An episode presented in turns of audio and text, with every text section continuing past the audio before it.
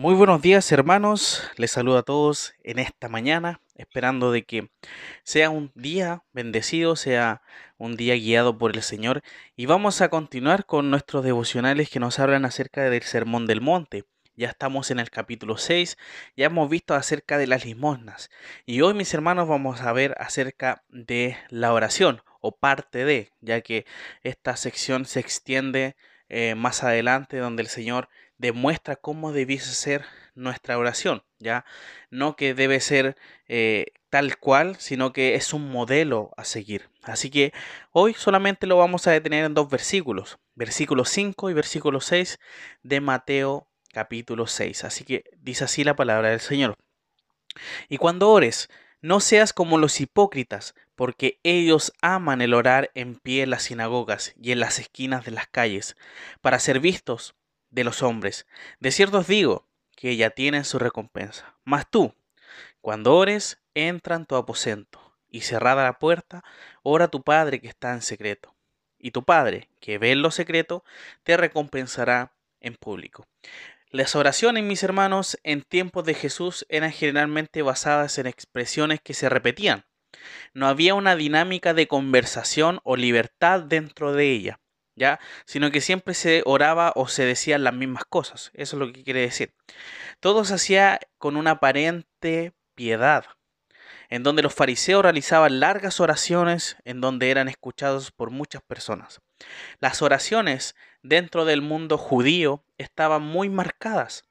Ellos dedicaban tiempo de oración en tres periodos durante el día, la mañana, el mediodía y el atardecer. Vemos un ejemplo en la escritura cuando se menciona en el libro de Daniel que Daniel oraba tres veces al día. Ya por eso vemos que son marcadas estas oraciones. El mejor lugar, mis hermanos, eh, para orar era en el templo, en Jerusalén, en las sinagogas. Y de no poder estar en aquellos lugares, cualquier sitio servía.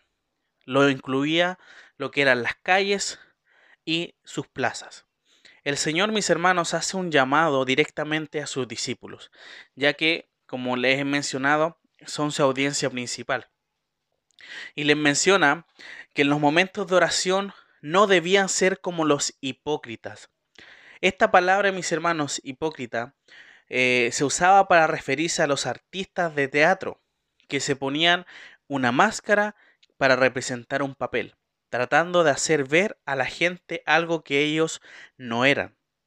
¿Ya? Eh, pero vemos que realmente no era de esa forma su vida. O sea, ellos tomaban un papel para seguir como un actor hoy en día, podríamos decir, y ellos solamente seguían eso, pero no significaba que ellos vivían de esa forma. Vemos también, mis hermanos, que algunos judíos eran hipócritas, ya que representaban un papel usando la oración como medio para aparentar piedad, cuando realmente no lo eran. Estos hombres eran principalmente fariseos. Estos hipócritas, mis hermanos, como se menciona en el texto, oraban en lugares concurridos por mucha gente. Ellos aman el orar de pie en las sinagogas. Las sinagogas, mis hermanos, eran reuniones judías, donde participaban judíos, prosélitos y temerosos de la puerta, que eran gentiles, que escuchaban solamente de la entrada, no entraban hacia el lugar donde estaban las reuniones. Y también en las esquinas de las calles.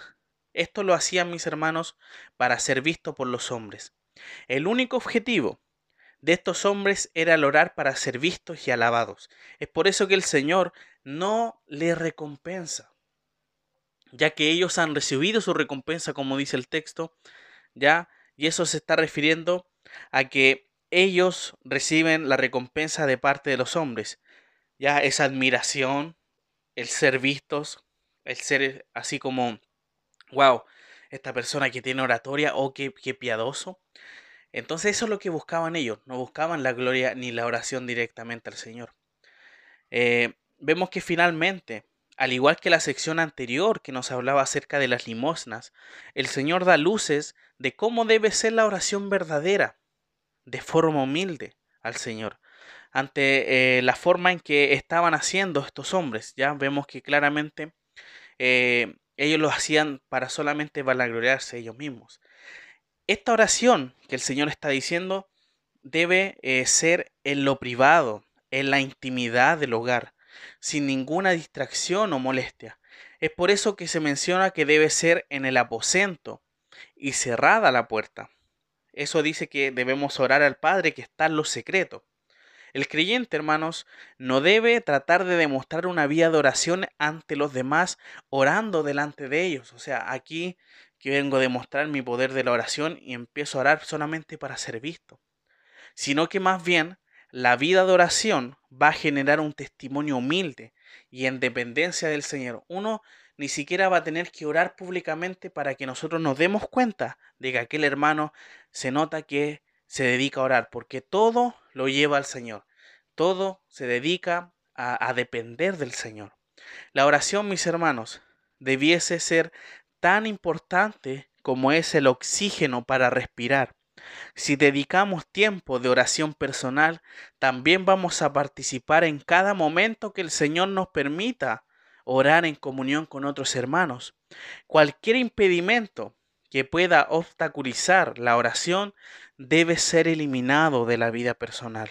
El poder de Dios se manifiesta en una iglesia que ora en plena dependencia de Él. Entonces, hermanos, cuando nosotros eh, tenemos la posibilidad de participar en oraciones junto a otros hermanos, tenemos que aprovechar esa oportunidad. Muchas veces vemos que el culto de oración está muy dejado, siendo que debiese ser un culto importantísimo, porque la oración es algo que nos mantiene en completa dependencia de Dios. Y si nosotros no tomamos en cuenta ese, esa oración, ese tiempo de oración con otros hermanos, quiere decir que nosotros no dependemos del Señor en todo el día. Así que mis hermanos, les motivo, les exhorto a que puedan dedicar tiempo de oración y orar como el Señor nos manda, de forma humilde, no demostrando cosas, sino que cuán importante es estar orando los unos por los otros.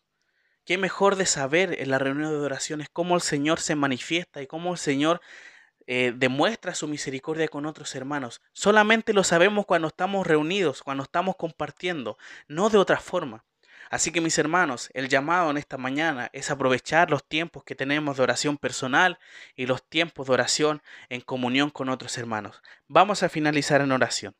Te agradecemos Señor por tu palabra, ya que tu palabra Señor nos guía y nos manda a no ser como esas personas hipócritas que solamente oramos delante de las personas para aparentar supuestamente una vida de piedad, siendo que en nuestro hogar, en nuestra intimidad, no dedicamos tiempo a oración, ni siquiera participamos de los cultos de oración. Ayúdanos, Señor, a no ser como esas personas.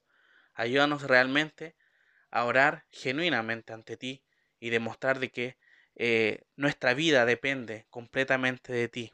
Y sabemos que la oración es fundamental para nosotros como hijos de Dios. Que ese sea nuestro sentir desde ahora en adelante, que podamos tomar el peso y la bendición que tenemos de utilizar este beneficio de comunicarnos con Dios mediante la oración. Te pedimos tu dirección en este día, en el nombre de Jesús. Amén.